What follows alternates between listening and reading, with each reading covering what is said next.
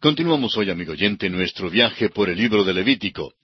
Siguiendo adelante con nuestro estudio del capítulo once de este libro, comenzamos a considerar en nuestro programa anterior el reglamento con respecto a las criaturas limpias e inmundas en las aguas dentro del tema central de este capítulo, que es el alimento del pueblo de Dios. Y decíamos que para ser limpios, los peces tenían que ser caracterizados por dos marcas visibles, esto es, las aletas y las escamas. Este reglamento se aplicaba tanto a los peces de agua salada como a los de agua dulce.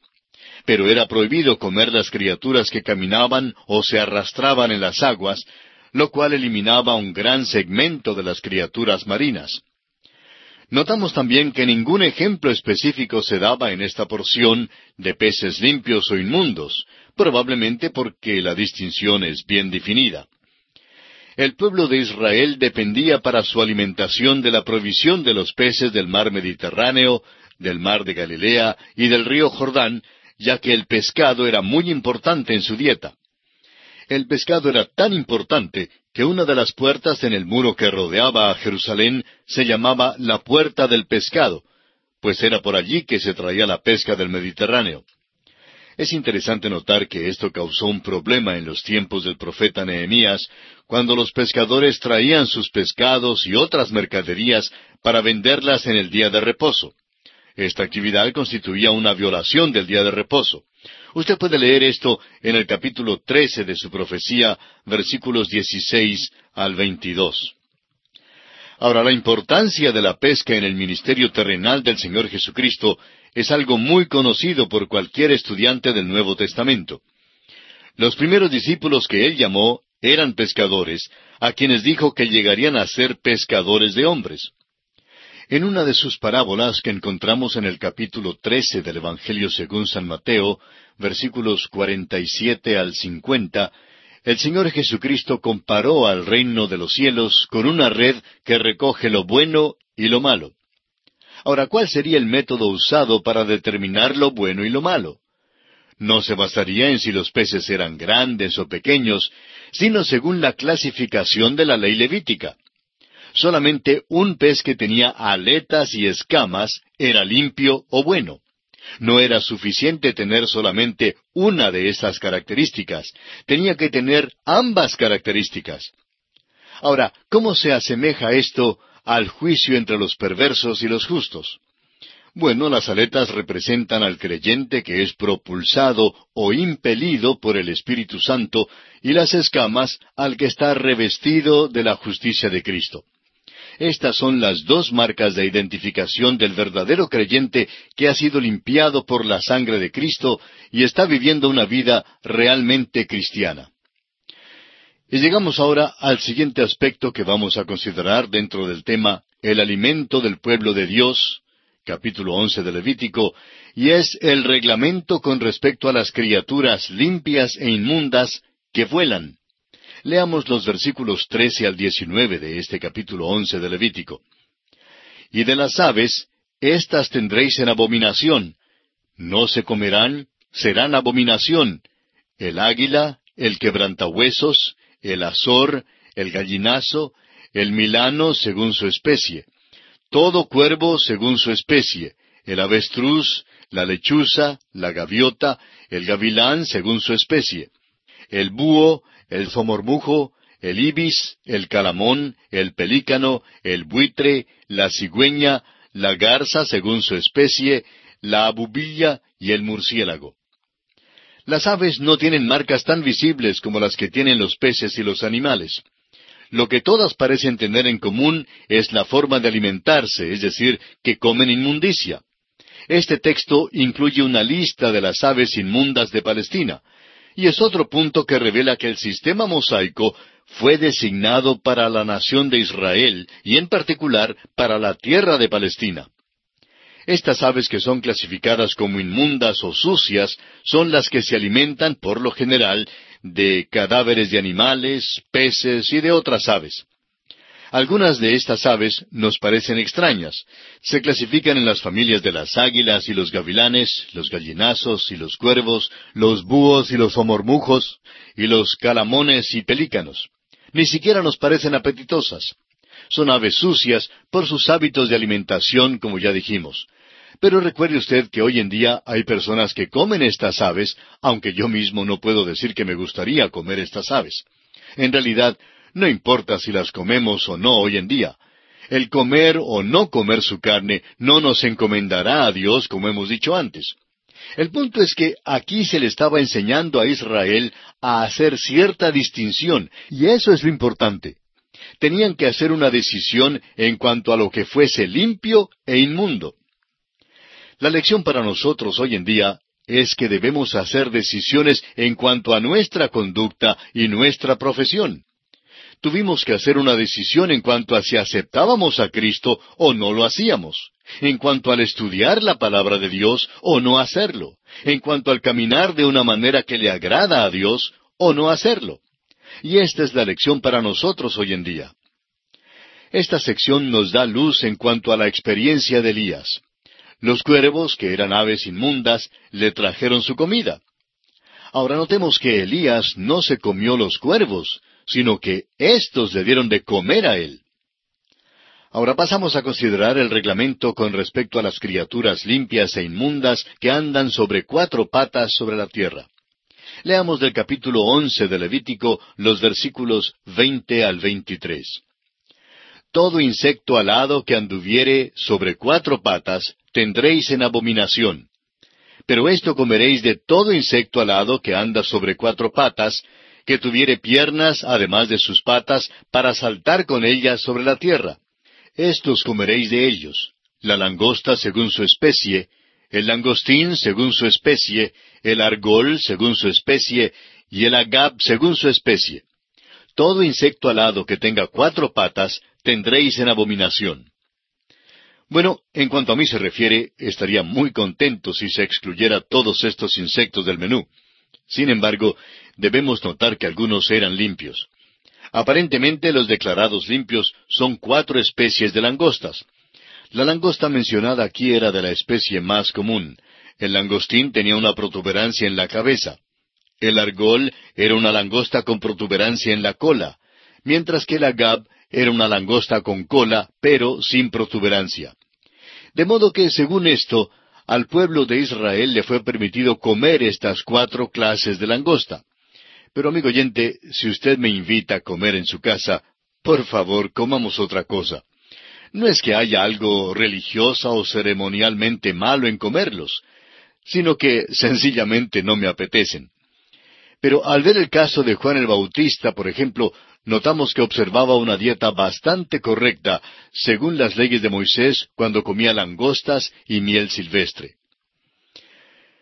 Bien, llegamos ahora al siguiente aspecto, esto es, el reglamento con respecto al contacto con los cadáveres de animales inmundos. Leamos el versículo 24 de Levítico capítulo 11. Y por estas cosas seréis inmundos. Cualquiera que tocare sus cuerpos muertos será inmundo hasta la noche. Este versículo introduce una sección nueva que se extiende hasta el versículo 38, pero no creemos necesario leerla toda. Es una lista de animales cuyos cuerpos muertos es prohibido tocar. Así es que enfocaremos nuestra atención solo sobre algunas cosas específicas mencionadas aquí y sobre algunas porciones de este pasaje. A los israelitas no solo se les prohibió comer animales inmundos, sino que también se les prohibió tocar el cadáver de un animal inmundo. La contaminación por el solo hecho de tocar inmundicia es el principio que se enseña aquí. Este fue uno de los grandes principios de la vida que fue declarado una vez más en los días del regreso de Israel a Palestina después de la cautividad. El profeta Ageo, en el capítulo dos de su profecía, versículos once al trece, dice Así ha dicho Jehová de los ejércitos.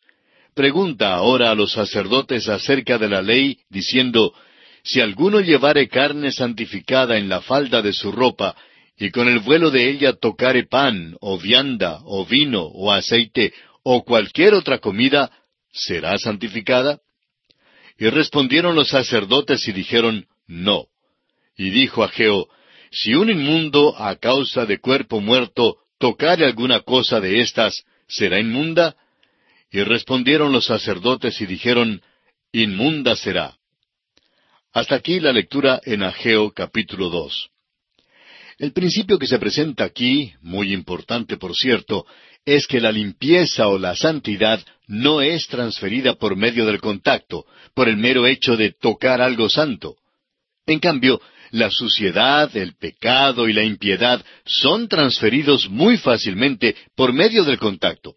En otras palabras, si colocamos algo limpio y santo al lado de algo inmundo y sucio, ¿será posible transmitir la santidad y la limpieza a lo inmundo por el solo hecho de que lo toque? No, amigo oyente. No porque es imposible sacar lo santo donde no hay santidad, y lo limpio de lo inmundo. No se puede hacer penetrar la limpieza o santidad frotando desde afuera. Pero es un hecho que lo inmundo sí puede afectar lo limpio.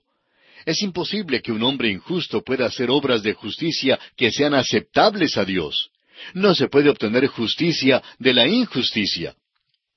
Este principio opera como ley en todas las esferas de la vida y de la sociedad, y aun en la naturaleza. No se puede limpiar un litro de agua sucia añadiéndole un litro de agua limpia. En cambio, Basta solo una gotita de agua sucia para contaminar un litro de agua limpia. De la misma manera, un muchacho que tiene sarampión nunca se cura simplemente entrando en contacto con un muchacho que esté bien de salud. En cambio, el que está bien corre el riesgo muy real de contagiarse con el sarampión solo por el hecho de estar con el muchacho enfermo. Amigo oyente, un cristiano no puede juntarse con el mundo y jugar con el pecado sin contaminarse. ¿De dónde viene la idea de que un cristiano puede meterse en las drogas y bebidas y en los cabarets y fiestas desordenadas? Algunos alegan que así se puede alcanzar a los perdidos y que uno tiene que asociarse con ellos así para poder ganarlos. Bueno, ¿se puede en realidad alcanzar a los perdidos de esa manera? Claro que no. Sucede lo contrario, pues ellos mismos se contaminan y toman parte en aquellos pecados. El apóstol San Judas en su carta, versículo 23, dice, A otros salvad arrebatándolos del fuego, y de otros tened misericordia con temor, aborreciendo aún la ropa contaminada por su carne. Es una equivocación terrible juntarse y meterse en el pecado. Debemos pues guardarnos de toda contaminación. Un ciudadano israelita tenía en mente este gran principio cada vez que caminaba en el camino y veía un perro muerto o una rata muerta. Le era prohibido llevar el cadáver o cualquiera de sus partes. No debía llevar ni un hueso ni la piel para uso alguno. Si es que tocaba inadvertidamente el cadáver de un animal inmundo, tenía que lavar los vestidos y quedarse inmundo hasta el fin del día. Estas son grandes lecciones espirituales para nosotros. El cristiano es santificado por la redención de Cristo y es vestido de sus vestidos de justicia. Pero caminamos por un mundo donde nos podemos contaminar. Todavía tenemos nuestra vieja naturaleza. No será sino hasta cuando entreguemos este cuerpo en muerte, cuando seremos completa y totalmente santificados y separados aún de la presencia del pecado. Los versículos 29 hasta el 31 de este capítulo 11 de Levítico contienen una lista de otros animales adicionales tales como la comadreja, el ratón, el lagarto, la lagartija y el camaleón. Estas son criaturas que viven sobre la tierra o debajo de la tierra. Deben haber sido bastante comunes, sin embargo, el israelita tenía que evitar todo contacto con sus cuerpos muertos. El cadáver de un camaleón podría contaminarle tanto como lo podría hacer el cadáver de un elefante. De modo que constantemente tenía que recordar que vivía en un mundo de criaturas caídas y que los pecados pequeños son tan atroces ante Dios como lo son los que creemos grandes. La paja y la viga son iguales ante Dios. Los pecados pequeños no dejan de ser pecados y deben ser también evitados. Continuemos ahora leyendo los versículos 32 al 36 de Levítico capítulo 11. Y todo aquello sobre que cayere algo de ellos después de muertos será inmundo, sea cosa de madera, vestido, piel, saco, sea cualquier instrumento con que se trabaja, será metido en agua y quedará inmundo hasta la noche. Entonces quedará limpio. Toda vasija de barro dentro de la cual cayere alguno de ellos será inmunda, así como todo lo que estuviere en ella, y quebraréis la vasija.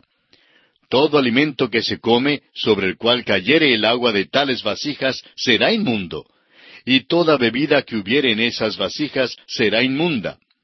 Todo aquello sobre que cayere algo del cadáver de ellos será inmundo. El horno u hornillos se derribarán, son inmundos, y por inmundos los tendréis. Con todo, la fuente y la cisterna donde se recogen aguas serán limpias, mas lo que hubiere tocado en los cadáveres será inmundo. Ahora con este pasaje entramos en la cocina.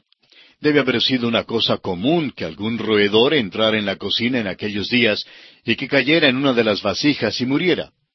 Cualquiera vasija de barro en que esto ocurría tenía que ser quebrada y el agua o el grano que contenía tenía que botarse. Una vasija de bronce tenía que ser restregada hasta quedar completamente limpia. Amigo oyente, es que aquí Dios le está enseñando a su pueblo la necesidad de la limpieza en la preparación de las comidas. Y al mismo tiempo les estaba enseñando una lección en cuanto a la santidad. Cada vasija era santa ante Dios y todo tenía que permanecer limpio. En el sistema mosaico, la limpieza era lo más importante después de la santidad, y esto tenía que aplicarse aún a los detalles más pequeños en las situaciones cotidianas. Dios guardó a su pueblo de toda contaminación y corrupción. Y aquí nos detenemos, amigo oyente, por esta ocasión. En el próximo programa continuaremos nuestro estudio de este capítulo once de Levítico y le sugerimos que lea los siguientes versículos para estar familiarizado con esta porción.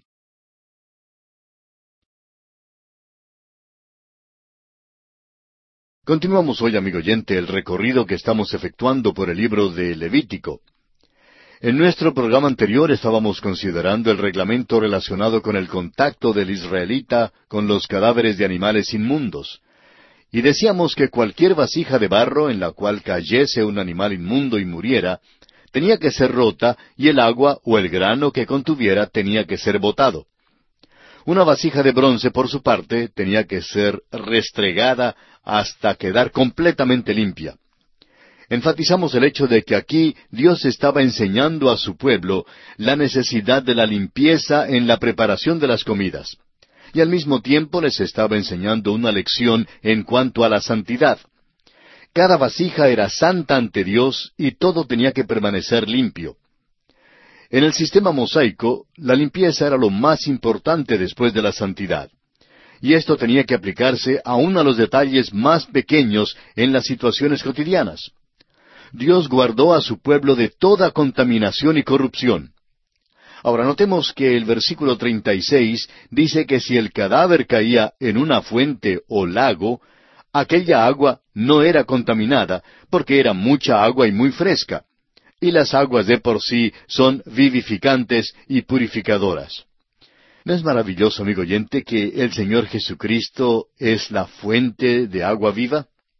Él no se contamina por el contacto con el pecador, ni con los enfermos, con el leproso o con la mujer con flujo de sangre.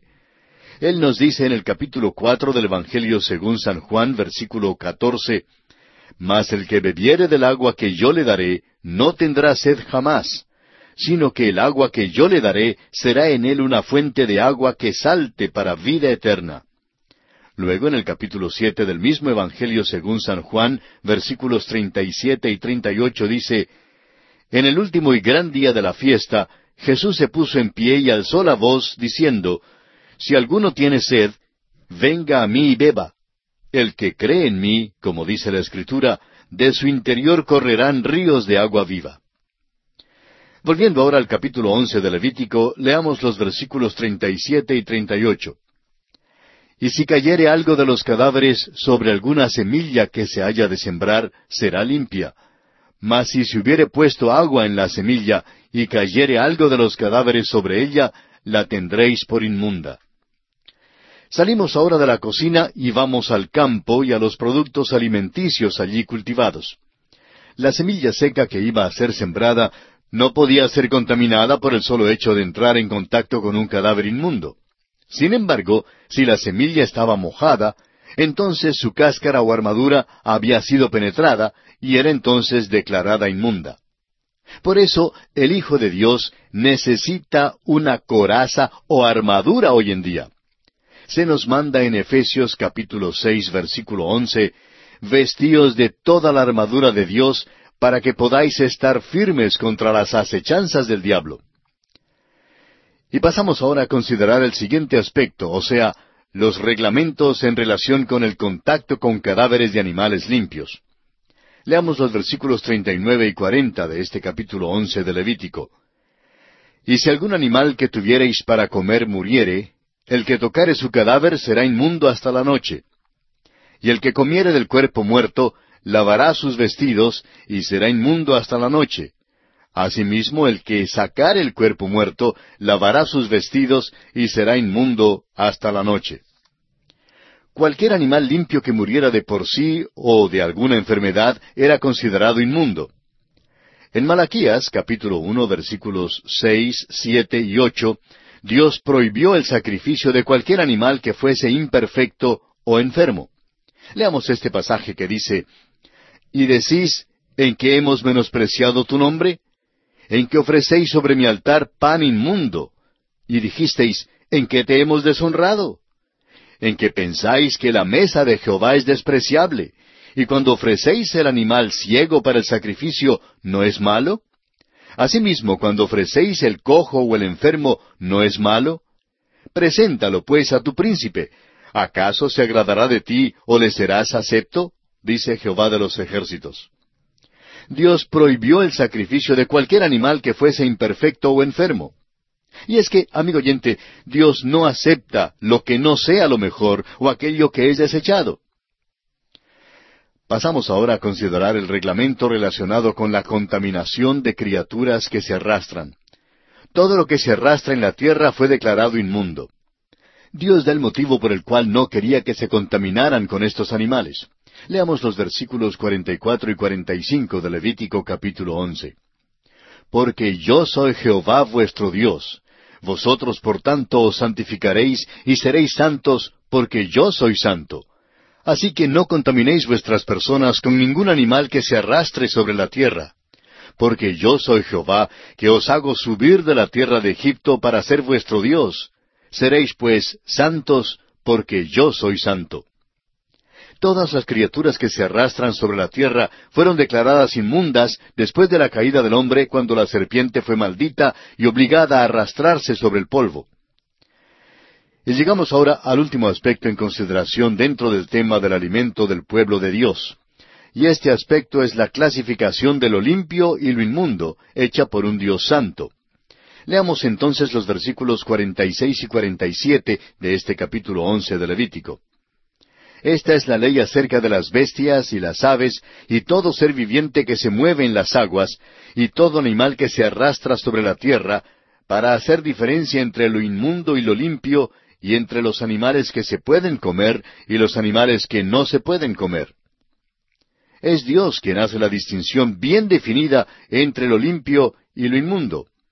La santidad, aun en las cosas pequeñas, es esencial. Esta es la prueba suprema para el hombre de Dios. La prueba decisiva de cualquier vida, de cualquier persona del pueblo de Dios, es esta. Dios dice, soy tu Dios, soy santo, sed santos. Amigo oyente, usted tiene que decidirse si va a caminar con Dios y para Dios en este mundo contaminado. Esta es la lección para nosotros en este capítulo once de Levítico con respecto a lo limpio y lo inmundo. Y así concluimos nuestro estudio de este capítulo once de Levítico. Y entramos ahora al capítulo doce. El tema central del capítulo doce es la ley con respecto a la maternidad y la transmisión del pecado por herencia. El capítulo doce es un capítulo muy breve. Solo tiene ocho versículos y establece un contraste con el capítulo anterior que trató el tema de la dieta y que abarcó cuarenta y siete versículos. Sin embargo, es un capítulo muy importante y hasta en cierto sentido es más importante que el capítulo anterior. En el capítulo once vimos cómo la contaminación con el pecado puede ocurrir por medio del simple contacto con lo inmundo. En otras palabras, el capítulo once acentuó el carácter externo del pecado, el hecho de que vivimos en un mundo rodeados por el pecado y que este es nuestro medio ambiente. Ahora bien, este capítulo hace énfasis especial en el carácter interno del pecado. No es que llegamos a ser pecadores solo por medio del contacto con lo inmundo, sino que somos pecadores de nacimiento. La misma naturaleza que heredamos es una naturaleza caída y pecaminosa. El rey David dijo en el Salmo 51, versículo 5, He aquí, en maldad he sido formado, y en pecado me concibió mi madre. Este capítulo trata de la ley con respecto a la maternidad, la transmisión del pecado por herencia. Nos encontramos ahora en el campo de la obstetricia. El último capítulo trató de temas en el campo de la dietética y la pediatría. Nuestro Señor amigo oyente es el gran médico, es el especialista en todos los campos. Los pueblos paganos tenían ciertas ideas y nociones supersticiosas en cuanto a la inmundicia de las mujeres en el parto. Pero no hay ni un rastro de aquellas nociones supersticiosas en el sistema levítico, como esperamos hacerle observar más adelante. También era una práctica de la sociedad pagana darle a las mujeres siempre un puesto inferior a los hombres. Esta ley no contiene vestigios de estas ideas, ya que la economía mosaica exaltó el sexo femenino y ennobleció la maternidad. Todo esto presenta un vivo contraste al vil paganismo que existía alrededor de la nación de Israel, es decir, en los países vecinos. Evidentemente, había ciertos beneficios higiénicos que resultaban al ponerse en práctica estas leyes dadas por Dios. Sin embargo, este no fue el propósito principal. Vimos lo mismo en cuanto a las dietas mencionadas en el capítulo anterior. Dios estaba enseñándole a su pueblo, tanto en aquel entonces como en el día de hoy, que nacemos en pecado. Esta es una doctrina que ciertamente es rechazada hoy en día. A los hombres no les gusta la doctrina de la depravación total del hombre. Y es interesante notar que los hombres, por un lado, profesan no creer en la depravación total del hombre, pero por otra parte, no hay duda alguna que ciertamente la demuestran en todo lo que hacen. Y esto es algo que es muy obvio. El apóstol San Pablo en su carta a los Romanos capítulo cinco versículo doce dice, Por tanto, como el pecado entró en el mundo por un hombre, y por el pecado la muerte, así la muerte pasó a todos los hombres, por cuanto todos pecaron. Este capítulo doce pinta un cuadro diferente al que al mundo le gusta ver. Una madre jovencita abrazando a su bebé recién nacido no es realmente un cuadro de inocencia ni de impecabilidad. Es más bien un cuadro de la transmisión de la inmundicia y del pecado. Esa madrecita ha dado a luz a un pecador. Dios pronunció una maldición sobre la mujer después de su caída en el Edén. Lo que le fue dado a la mujer como una bendición, por el pecado es maldecido, y ella no puede dar a luz sino a un niñito ya contagiado por el pecado. Debemos apresurarnos en añadir que esta maldición no impide en manera alguna que las mujeres sean salvas. El hecho de que una madre cristiana sufra dolor en el nacimiento de su niño lo cual es una evidencia del juicio de Dios, no puede significar en manera alguna que pierda o que aún corre el riesgo de perder su salvación.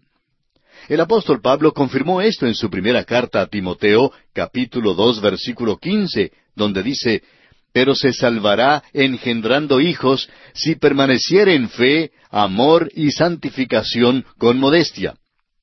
Este versículo no significa que una mujer obtenga su salvación por el hecho de engendrar hijos, sino que no corre ningún riesgo de contaminarse o de perder su salvación al traer al mundo a un pecador. La evidencia de su salvación está en su fe, amor y su vida santa y modesta. Bajo la ley, la inmundicia era para recordarle a la madre que había traído al mundo a un pecador. Ahora, bajo la gracia, su dolor de parto es para recordarle que un pecador ha nacido aunque ella sea creyente en Cristo. Recordemos que en la caída a la mujer también le fue prometido que traería al mundo a un Salvador. Dice allá en Génesis capítulo tres versículo quince, y pondré enemistad entre ti y la mujer, y entre tu simiente y la simiente suya. Esta te herirá en la cabeza, y tú le herirás en el calcañar. El Salvador nacería de mujer, pero sería separado de los pecadores. Pero en todo esto, no perdamos de vista que el hombre no es menos culpable que la mujer. Y este capítulo le recuerda al Padre que Él también ha traído al mundo a un pecador. Adán fue culpable como primer padre, pues Pablo lo dice repetidamente. En Romanos 5.12, por ejemplo, dice, Por tanto, como el pecado entró en el mundo por un hombre, y por el pecado la muerte. Luego en el versículo 19 del mismo capítulo 5 de Romanos agrega, porque así como por la desobediencia de un hombre, los muchos fueron constituidos pecadores. Y una vez más, en su primera carta a los Corintios, capítulo quince, versículo veintiuno, dice, porque por cuanto la muerte entró por un hombre. Estas son declaraciones claras y concisas de la Escritura, amigo oyente. El pequeño bebé está sujeto a la muerte y muchos bebés mueren antes de que cometan su primer pecado. Mueren porque Adán pecó y han heredado la naturaleza pecaminosa. Veamos ahora brevemente un bosquejo de este capítulo doce de Levítico. El tema central es los hijos de los hijos de Dios. Y analizaremos este tema bajo los siguientes aspectos. En primer lugar, la purificación de la madre cuando da a luz un hijo varón, versículos uno al cuatro. En segundo lugar, la purificación de la madre cuando da a luz una hembra, versículo cinco. Y en tercero y último lugar, la purificación de la madre al ofrecer un sacrificio de expiación, en los versículos seis al ocho. Comencemos entonces con el primer aspecto, esto es, la purificación de la madre cuando da a luz un hijo varón. Leamos los primeros dos versículos de este capítulo doce de Levítico. Habló Jehová a Moisés diciendo, Habla a los hijos de Israel y diles, La mujer cuando conciba y dé a luz varón será inmunda siete días, conforme a los días de su menstruación será inmunda. Según esta ley, la madre es declarada inmunda porque ha traído al mundo a un pecador. Eva probablemente pensaba que ella había traído al Salvador al mundo cuando nació Caín, pero en realidad dio a luz a un pecador, el primer asesino, por cierto. Ahora este rito levítico es para recordarle a las mujeres que estaban trayendo al mundo el mismo tipo de bebé que Eva había traído al mundo. Una vida que de por sí no puede hacer el bien, sino solamente pecar, pues lo que es nacido de la carne, carne es. Como lo veremos más adelante, el tiempo total de su inmundicia legal era de cuarenta días que se dividía en dos períodos. El primer período duraba siete días. Luego, según el versículo siguiente, el varón tenía que ser circuncidado en el octavo día. La circuncisión era el símbolo dado a Abraham. Nos damos cuenta que la idea de la inmundicia de la maternidad choca con las nociones populares en boga en cuanto a la maternidad y a la inocencia del pequeño bebé. Si es que alguien dice algo que pueda ser interpretado como degradante en cuanto a estos conceptos que tenemos sobre la maternidad, lo miramos con disgusto. Por otra parte, el Día de las Madres en las iglesias ha llegado a tener mucho sentimentalismo. En realidad, no debiera predicarse un sermón sentimental en el Día de las Madres, porque en aquel día algún impío réprobo trae a su madrecita querida a la iglesia se sienta a su lado y espera que el predicador diga algo en el sentido de que podrá ir al cielo gracias a los méritos de su madre. Y en este punto, el doctor J. Vernon McGee, autor de estos estudios bíblicos, decía, Doy gracias a Dios que en los cuarenta años que he trabajado en el ministerio como pastor, nunca he señalado a la madre en lugar de señalar a Cristo. Desafortunadamente, amigo oyente, el mundo de hoy en día idealiza y sentimentaliza la maternidad hasta considerar que un retrato o cuadro de una madre con su nuevo bebé sea la cosa más bella posible. Pero Dios, amigo oyente, mira las cosas tal cual son. Dios dice que el padre y la madre han traído al mundo a un pecador. La madre era declarada inmunda para recordarle que el bebé que tenía en sus brazos era pecador. Debido al pecado original de la mujer y porque hay una maldición de su parto, el apóstol Pablo escribe en su primera carta a Timoteo capítulo dos versículo doce porque no permito a la mujer enseñar ni ejercer dominio sobre el hombre, sino estar en silencio. Lo que está diciendo Pablo aquí es que una mujer no debe tomar un puesto en la iglesia en el cual ella deba definir doctrinas y creemos que las razones son dos. La primera razón la encontramos en el versículo siguiente, versículo trece de esta primera carta a Timoteo, capítulo dos. Dice Pablo, porque Adán fue formado primero, después Eva. Ahora esto no tiene nada que ver con alguna supuesta superioridad del hombre sobre la mujer, sino que es una cuestión de orden y de delegación de autoridad. Y en segundo lugar, Pablo dice en el versículo catorce, y Adán no fue engañado, sino que la mujer, siendo engañada, incurrió en transgresión. La mujer fue la primera en caer en la transgresión, y entonces el hombre la siguió a sabiendas, mientras ella había pecado sin darse cuenta de su transgresión.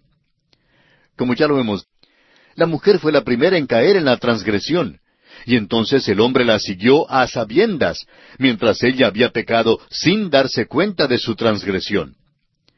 Como ya lo hemos dicho, la madre cristiana no pierde ni arriesga a perder su salvación por el hecho de haber traído al mundo a un pecador. Pero tampoco significa que los hijos sean salvos por el solo hecho de que su madre sea salva. Sin embargo, hay algunos que tratan de interpretar en este sentido la declaración del apóstol Pablo al carcelero de Filipos cuando le dijo en Hechos 16:31, Cree en el Señor Jesucristo y serás salvo, tú y tu casa creen que solo por el hecho de que la madre o el padre sean creyentes, los hijos automáticamente pueden ser salvos. Pero la verdad, amigo oyente, es otra muy distinta. Bien, lamentablemente nuestro tiempo se ha agotado y tenemos que suspender aquí por esta oportunidad. Continuaremos este interesantísimo tema en nuestro próximo programa.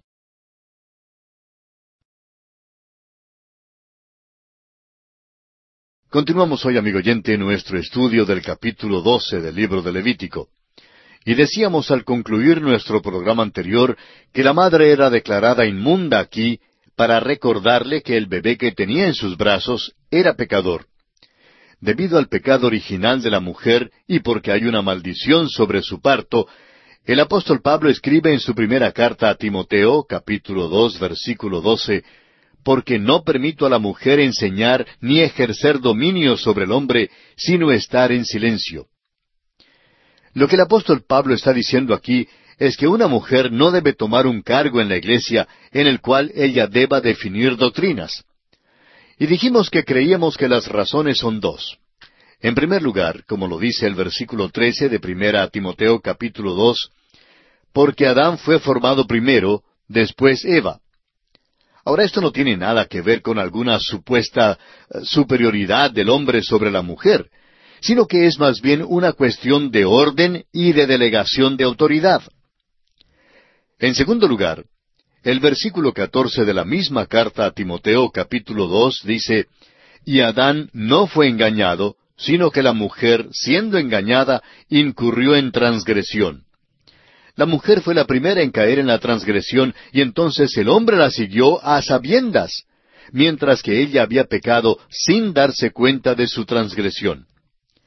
Como ya lo hemos dicho, la madre cristiana no pierde ni arriesga a perder su salvación por el hecho de haber traído al mundo a un pecador. Pero tampoco significa que los hijos sean salvos por el solo hecho de que su madre sea salva. Sin embargo, hay quienes tratan de interpretar en ese sentido la declaración de Pablo al carcelero de Filipos cuando le dijo en Hechos 16:31, Cree en el Señor Jesucristo y serás salvo tú y tu casa. Creen que sólo por el hecho de que la madre o el padre sean creyentes, los hijos automáticamente pueden ser salvos. Amigo oyente, su querida madre puede que sea salva, pero el hecho es que trajo al mundo a un pecador. Cuando mi querida madre me trajo al mundo, todo lo que trajo al mundo era unos tres kilos y más de pecado. Y esto lo perdemos de vista hoy en día. Hay demasiados padres que creen que están criando una cosa preciosa que hasta cierto punto es un cruce entre una orquídea y una pieza de porcelana fina no se atreven a usar la vara de corrección, porque eso dice que puede frustrar su personalidad. Pero amigo oyente, el resultado es que ahora, hoy en día, tenemos a estos inocentes paseándose, protestando y fomentando disturbios en nuestras ciudades. Amigo oyente, cuando yo asistía a la escuela no era un inocente. Tampoco era inocente el grupito con el cual yo andaba.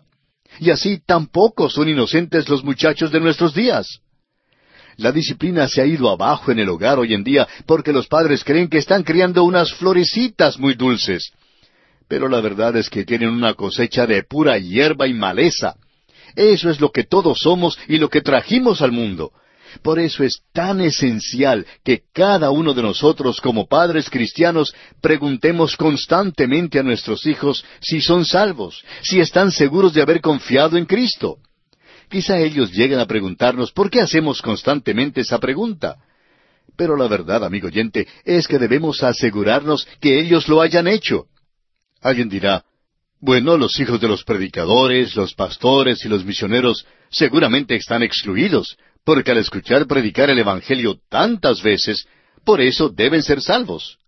Pero, amigo oyente, debemos asegurarnos que nuestros hijos hayan aceptado individualmente a Cristo como su Salvador personal, porque ellos tienen la misma naturaleza que nosotros.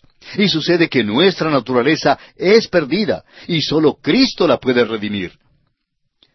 Y ahora nos imaginamos que aquí alguien quizá pregunte que si el recién nacido ya es pecador, ¿qué será de ese pequeñuelo si muere durante sus años de infancia? ¿Se perderá porque es un pecador? La respuesta es que no, no se perderá. No se perderá porque, aunque es verdad que en Adán todos tenemos que morir, y también están incluidos aquí los pequeñuelos que no han cometido ningún pecado, tenemos que recordar, sin embargo, estas palabras en Mateo 19:14 que pronunció el Señor Jesucristo cuando dijo, Dejad a los niños venir a mí y no se lo impidáis, porque de los tales es el reino de los cielos. También creemos que aclara este tema lo que dice el Señor Jesucristo en Mateo 18:10. Mirad que no menospreciéis a uno de estos pequeños, porque os digo que sus ángeles en los cielos ven siempre el rostro de mi Padre que está en los cielos. Y creemos que aquí sería mejor traducir esta palabra ángeles, que aparece aquí, por la palabra espíritus. Entonces, este versículo diría, sus espíritus en los cielos ven siempre el rostro de mi Padre. En otras palabras, lo que aquí enseña Jesús es que cuando aquel pequeñuelo muere en su infancia, su espíritu asciende para estar con Cristo. ¿Por qué? Porque Jesucristo es el que descendió y murió por los pecadores, incluyéndose aquí todos los que no han llegado aún a la edad en que son responsables de sus acciones. Pero amigo oyente, una vez que uno llega a la edad de que es responsable por sus propios hechos, entonces esta persona tiene que hacer una decisión propia e individual en cuanto a Jesucristo, ya sea aceptarle o bien rechazarle como su Salvador. El pequeñuelo que muere en su niñez no puede ir al cielo por sus propios méritos, pues como ya hemos visto, es pecador de nacimiento. Y el mismo hecho de que esté en la tumba lo comprueba. Por otra parte, este pequeñuelo no puede obtener su entrada al cielo por medio de las buenas obras, pues no ha tenido la oportunidad de hacerlas. Su única esperanza entonces está en la muerte expiatoria de Cristo Jesús en la cruz del Calvario. Es algo maravilloso que una madre sepa que el Señor Jesús murió por su pequeñuelo. Quizá, amigo oyente, hemos entrado en mucho detalle aquí, pero creemos que debemos acentuar el hecho de que los bebés que traemos al mundo son pecadores, que en su mayoría van a correr indisciplinados y en rebeldía. Adoptarán lo que creen es la nueva moralidad, pero que en realidad no es otra cosa que el antiguo pecado con un nombre nuevo. Toda esta filosofía de la vida ha sido totalmente errada necesitamos empezar a criar y disciplinar a nuestros hijos según las escrituras y no según lo que nos aconsejan algunos pediatras. Muchos de sus famosos consejos han sido la causa de muchos de los problemas que vemos en la juventud de nuestros días. Volviendo ahora al capítulo doce de Levítico, leamos los versículos tres y cuatro. Y al octavo día se circuncidará al niño, mas ella permanecerá treinta y tres días purificándose de su sangre.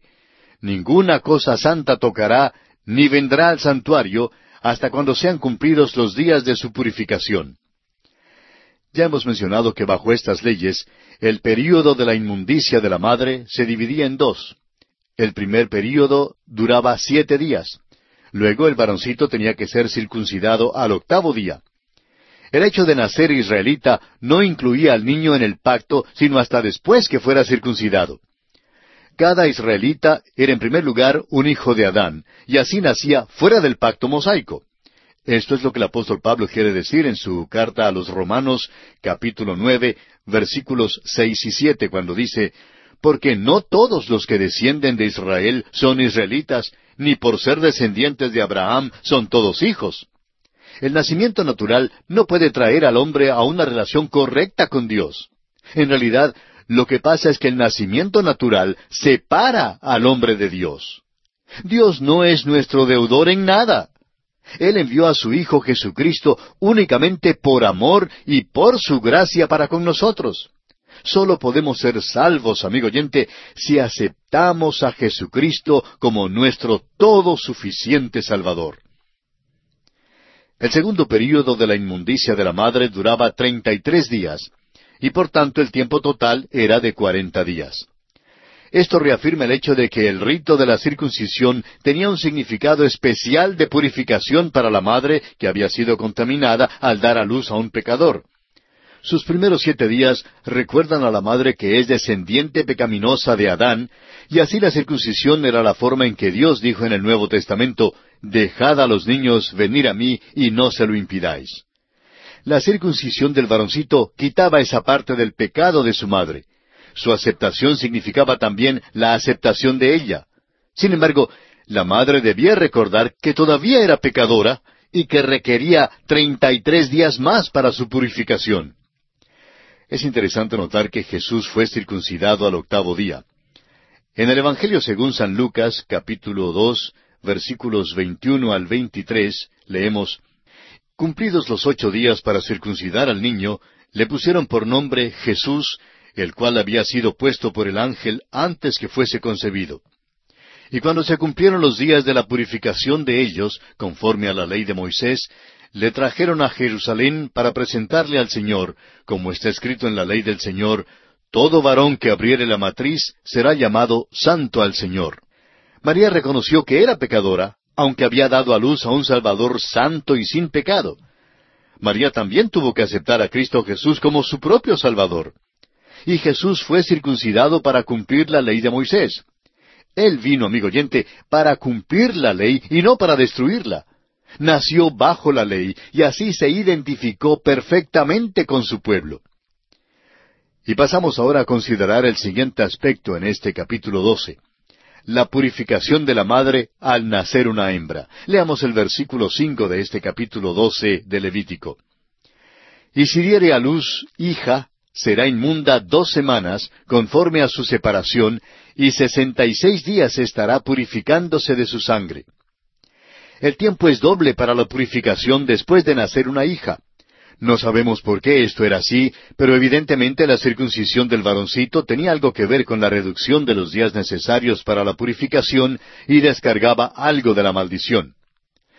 Pero ahora en nuestros tiempos, la gracia nos trae a un nuevo día. El apóstol Pablo dice en su carta a los Gálatas capítulo tres versículos veintisiete al veintinueve Porque todos los que habéis sido bautizados en Cristo, de Cristo estáis revestidos. Ya no hay judío ni griego, no hay esclavo ni libre, no hay varón ni mujer, porque todos vosotros sois uno en Cristo Jesús. Y si vosotros sois de Cristo, ciertamente linaje de Abraham sois y herederos según la promesa. Y el último aspecto en consideración aquí en el capítulo doce de Levítico es la purificación de la madre al ofrecer un sacrificio de expiación. Leamos los versículos seis al ocho. Cuando los días de su purificación fueren cumplidos, por hijo o por hija, traerá un cordero de un año para holocausto y un palomino o una tórtola para expiación a la puerta del tabernáculo de reunión al sacerdote y él los ofrecerá delante de Jehová, y hará expiación por ella, y será limpia del flujo de su sangre. Esta es la ley para la que diere a luz hijo o hija. Y si no tiene lo suficiente para un cordero, tomará entonces dos tórtolas o dos palominos, uno para holocausto y otro para expiación, y el sacerdote hará expiación por ella y será limpia.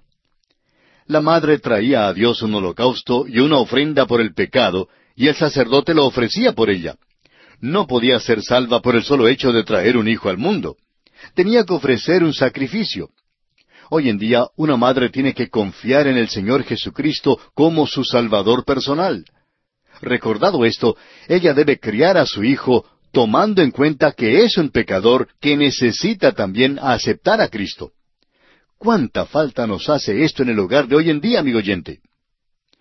Usted recordará que cuando Jesús nació, su madre ofreció tórtolas porque los pobres podían traerlas como ofrenda. Tuvo que tener su ofrenda porque ella era pecadora. Pero note usted que no hubo ninguna ofrenda por el Señor Jesús.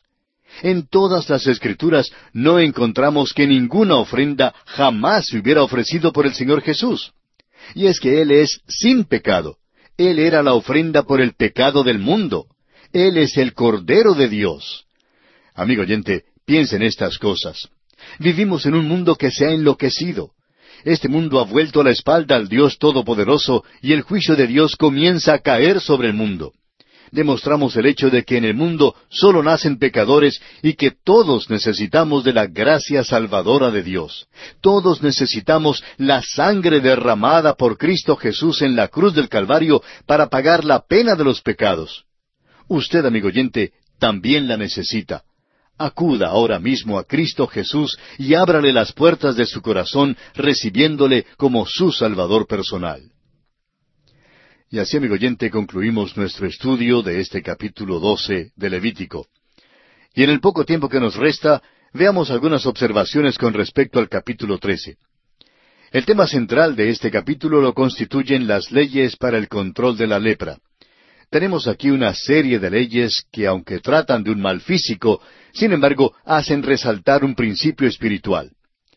El Señor Jesucristo dijo en el Evangelio según San Mateo capítulo quince versículos diecinueve y veinte, porque del corazón salen los malos pensamientos, los homicidios, los adulterios, las fornicaciones, los hurtos, los falsos testimonios, las blasfemias.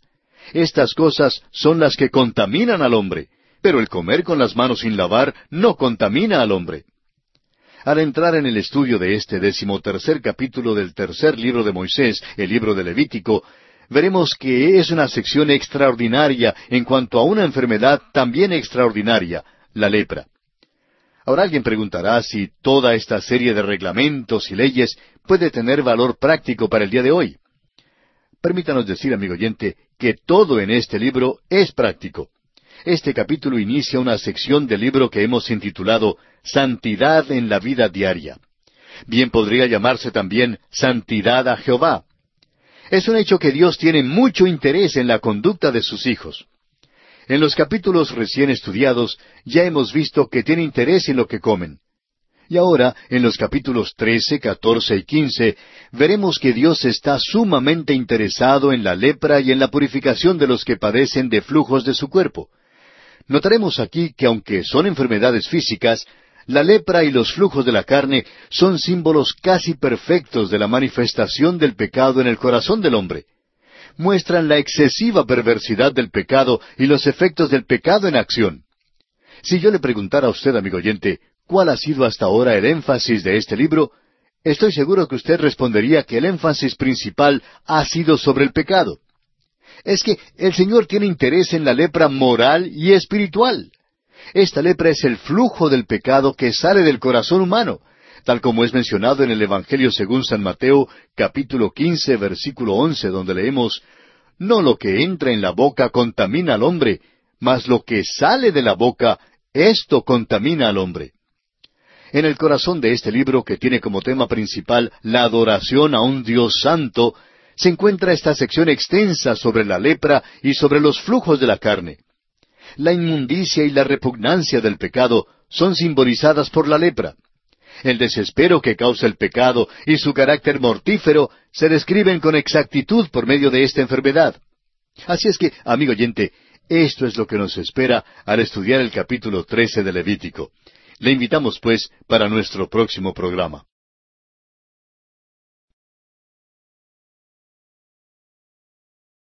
Continuamos hoy, amigo oyente, nuestro viaje por Levítico, el tercer libro de Moisés. Al concluir nuestro programa anterior hicimos algunas observaciones con respecto al capítulo 13 que comenzaremos a estudiar hoy, y decíamos, entre otras cosas, que el tema principal de este capítulo lo constituyen las leyes para el control de la lepra. Al entrar en el estudio de este capítulo 13, notaremos que es una sección extraordinaria en cuanto a una enfermedad también extraordinaria, la lepra. Este capítulo, decíamos, inicia una sección del libro que hemos titulado Santidad en la vida diaria, o que también podría llamarse Santidad a Jehová. Es un hecho que Dios tiene mucho interés en la conducta de sus hijos. En los capítulos que acabamos de estudiar, hemos visto que Dios está muy interesado en lo que comen. Y ahora, en los capítulos trece, catorce y quince, veremos que Dios está vivamente interesado en la lepra y en la purificación de los que padecen de flujos de su cuerpo. Notaremos aquí que aunque son enfermedades físicas, la lepra y los flujos de la carne son símbolos casi perfectos de la manifestación del pecado en el corazón del hombre. Muestran la excesiva perversidad del pecado y los efectos del pecado en acción. Ahora, si yo le preguntara a usted, amigo oyente, ¿cuál ha sido hasta ahora el énfasis de este libro? Estoy seguro que usted respondería que el énfasis principal ha sido sobre el pecado. Y es que el Señor tiene interés en la lepra moral y espiritual. Esta lepra es el flujo del pecado que sale del corazón humano, tal como se menciona en el Evangelio según San Mateo capítulo 15, versículo 11, donde leemos, No lo que entra en la boca contamina al hombre, mas lo que sale de la boca, esto contamina al hombre. En el corazón de este libro, que tiene como tema principal la adoración a un Dios santo, se encuentra esta sección extensa sobre la lepra y sobre los flujos de la carne. La inmundicia y la repugnancia del pecado se ven simbolizadas por la lepra.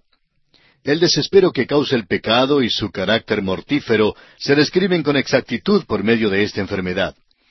El leproso que andaba a pie por el camino caliente y polvoroso del oriente tenía que clamar Inmundo, inmundo, lo que servía para recordar al pueblo israelita que ellos también eran leprosos morales en necesidad de una purificación sobrenatural.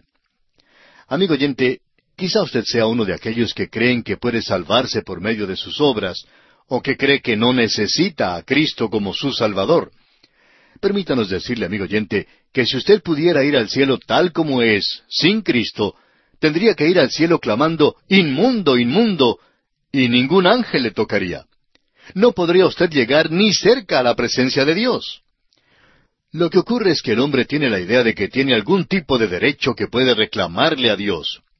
Pero ante Dios, amigo oyente, no tenemos derecho alguno y Dios no nos debe nada.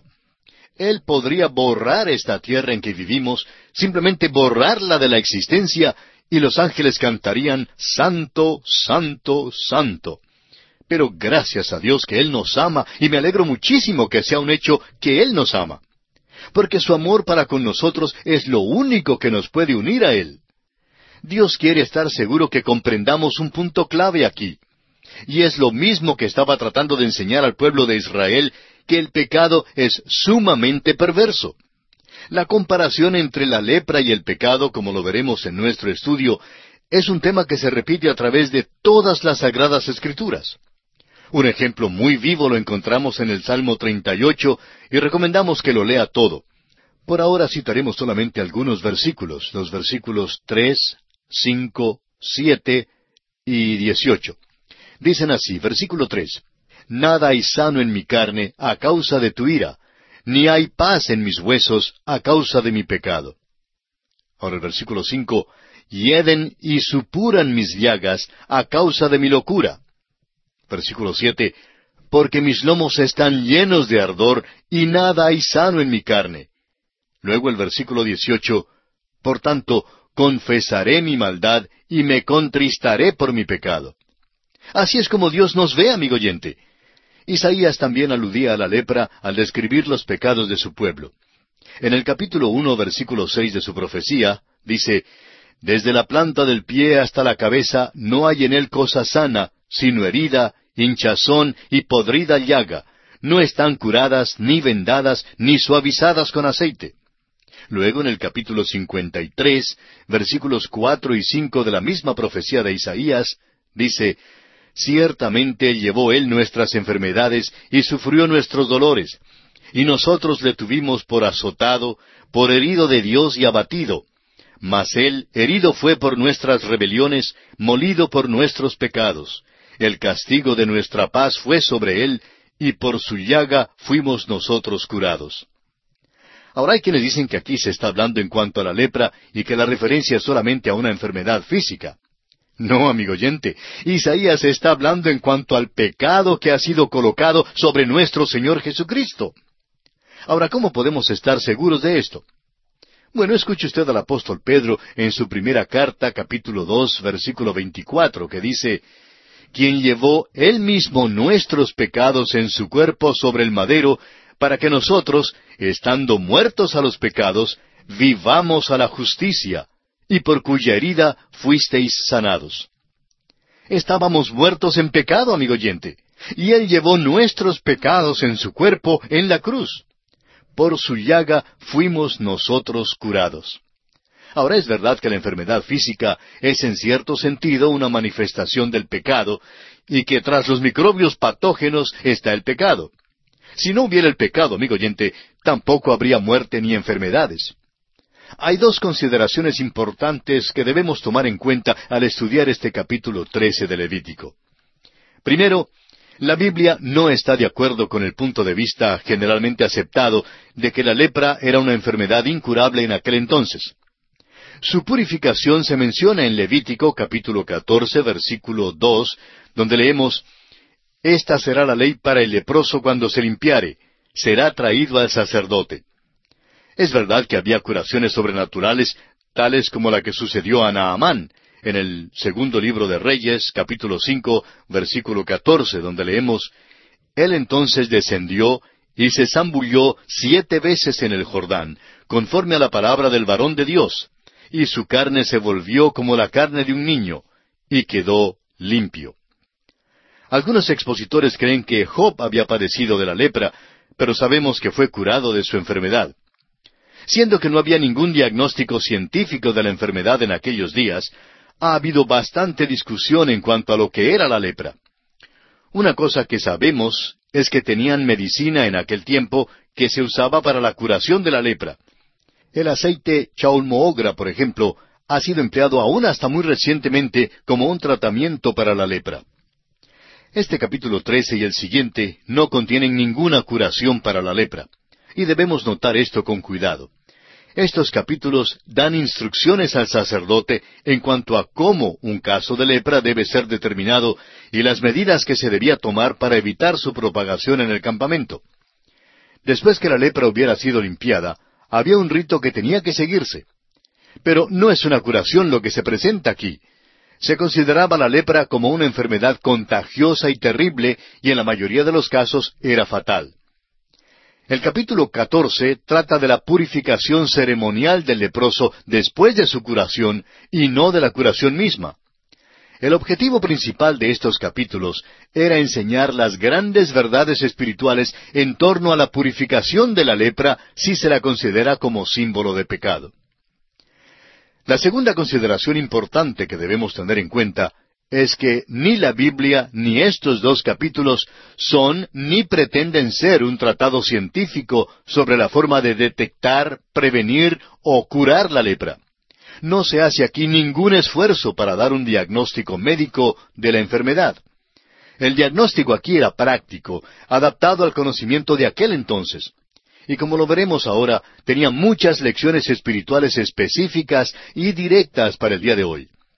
Los ritos que se describen aquí eran algo más bien ceremonial antes que curativo. Ha habido alguna discusión por parte de algunos médicos cristianos en cuanto a si la lepra, como la conocemos hoy en día, es la misma enfermedad que aquí es considerada por el sistema mosaico. Se ha escrito mucho en el pasado, tanto a favor como en contra de tal suposición, pero nos parece que las descripciones en estos capítulos presentan a la lepra tal como nosotros comprendemos a esta enfermedad aborrecible y mortífera, pero que además se incluye aquí la elefantiasis, la dermatosis, los flujos, el cáncer, los tumores y las enfermedades venéreas. Esto lo comprobaremos en el capítulo quince y entraremos en más detalles en cuanto a esto cuando lleguemos a ese capítulo. Son sólo los primeros períodos de la lepra los que se describen aquí. En el instante que una persona era declarada leprosa, era marginada de la sociedad. Este capítulo, repetimos, trata la purificación de la lepra y no de su curación. El leproso era purificado después que había sido curado. Veamos ahora brevemente el bosquejo que seguiremos en el estudio de este tema de la purificación de la lepra. Veremos en primer lugar la diagnosis de un nuevo caso de la lepra en los versículos uno al ocho. En segundo lugar, veremos la diagnosis de un antiguo caso de la lepra en los versículos nueve al diecisiete. En tercer lugar, consideraremos la diagnosis de la lepra, de una llaga o quemadura, en los versículos 18 al 28. En cuarto lugar, consideraremos la diagnosis de la lepra localizada en la cabeza o en la barba, versículos 29 al 44. Y en quinto y último lugar, veremos los vestidos de los leprosos en los versículos 45 al 59. Comencemos pues con el primer aspecto, la diagnosis de un nuevo caso de la lepra. Leamos los primeros dos versículos de este capítulo 13. Habló Jehová a Moisés y a Aarón diciendo, Cuando el hombre tuviere en la piel de su cuerpo hinchazón, o erupción, o mancha blanca, y hubiere en la piel de su cuerpo como llaga de lepra, será traído a Aarón el sacerdote, o a uno de sus hijos los sacerdotes. Comparado con las técnicas modernas de la diagnosis, los métodos de Levítico parecen ser muy rudimentarios. El procedimiento era adaptado a los conocimientos existentes en aquellos días. La diagnosis no se hacía para prescribir un tratamiento, sino que era más bien un ritual religioso. Y tenemos que hacer mucho énfasis sobre este hecho. Ahora bien, cuando una persona padece de cáncer, por ejemplo, el médico que la examina se da cuenta de que es cáncer con solo observar la condición del paciente. Pero no es sino hasta después de tomar una biopsia de una manera científica cuando puede decidir si es necesario o no una intervención quirúrgica para extirpar la parte afectada. Pues bien, en aquellos días podrían haber conocido muchísimo más de lo que hoy en día nos damos cuenta. Creemos que los sacerdotes literalmente trataron miles de casos y sabrían reconocer lo que estaban buscando. Quizá todo esto no era tan primitivo y rudimentario como lo creemos hoy en día. Es posible que fuera un método muy bueno y eficaz para diagnosticar la lepra, pero no olvidemos que aún aquí el énfasis es sobre la ceremonia espiritual antes que sobre la condición física. Notemos que son tres los síntomas de la lepra que se identifican aquí. El naciente, el escabro o tumor pequeño y la mancha blanca. Estos son los síntomas de la lepra. Ahora un hombre que tiene tales síntomas no es necesariamente leproso. El primer paso era traer al enfermo con tales síntomas a Aarón o a uno de los sacerdotes. De igual manera, en el campo espiritual, cualquiera manifestación del pecado, ya sea grande o pequeña, debe ser traída inmediatamente a nuestro gran sumo sacerdote, quien también es el gran médico. Debemos orar en cuanto a todo, y esto incluye toda manifestación de pecado. Ese es el lugar donde debemos ir también cuando estamos enfermos físicamente. Debemos ir a Él cuando pecamos y debemos ir a Él también cuando estamos enfermos. Ese es el primer lugar donde debemos ir. Ahora, eso no quiere decir que no podamos buscar un médico cuando enfermamos, pero debemos ir primero donde el Señor Jesucristo. El escritor a los Hebreos nos dice en el capítulo cuatro de su carta, versículo dieciséis, Acerquémonos, pues, confiadamente al trono de la gracia para alcanzar misericordia y hallar gracia para el oportuno socorro. Luego en el capítulo siete de la misma carta, versículo veinticinco, dice, por lo cual puede también salvar perpetuamente a los que por él se acercan a Dios, viviendo siempre para interceder por ellos. También el apóstol Juan en su primera carta, capítulo uno, versículo nueve, dice, Si confesamos nuestros pecados, Él es fiel y justo para perdonar nuestros pecados y limpiarnos de toda maldad. Volviendo ahora al capítulo trece de Levítico, leamos el versículo tres. Y el sacerdote mirará la llaga en la piel del cuerpo. Si el pelo en la llaga se ha vuelto blanco, y pareciere la llaga más profunda que la piel de la carne, llaga de lepra es, y el sacerdote le reconocerá y le declarará inmundo. Notemos que aquí no se hizo ningún juicio precipitado los sacerdotes observaban con cuidado al hombre o a la mujer sospechoso de tener lepra durante cierto período de tiempo. Si una lesión en la piel empezaba a desaparecer, permitían que esta persona volviese a su hogar. Pero si en cambio el pelo se volvía blanco, esto indicaba que la enfermedad era más profunda que la piel. Entonces el sacerdote tenía que declarar inmunda a la persona. El gran médico también ha hecho una cuidadosa inspección de nosotros y ha hecho su diagnosis. El apóstol Pablo, escribiendo en su carta a los Romanos capítulo tres versículos trece al dieciséis, dice Sepulcro abierto es su garganta, con su lengua engañan, veneno de áspides hay debajo de sus labios, su boca está llena de maldición y de amargura. Sus pies se apresuran para derramar sangre. Quebranto y desventura hay en sus caminos. Luego en el versículo 23 de este mismo capítulo tres de Romanos agrega, por cuanto todos pecaron y están destituidos de la gloria de Dios. Amigo oyente, somos inmundos. Todos somos leprosos espirituales y Dios no puede aceptar este tipo de leprosos espirituales en el cielo tienen que ser curados antes de llegar allí. Dé usted a Dios la oportunidad de curarle definitivamente de la lepra del pecado que lo mantiene enfermo espiritualmente al recibir al gran médico divino, el Señor Jesucristo, como su todo suficiente Salvador personal. Y aquí nos detenemos por esta ocasión. Continuaremos Dios mediante en nuestro próximo programa. Mientras tanto, le animamos a dar lectura a los siguientes versículos de este capítulo 13 de Levítico que seguimos estudiando. De esta forma estará usted listo y bien preparado para acompañarnos en nuestro próximo estudio.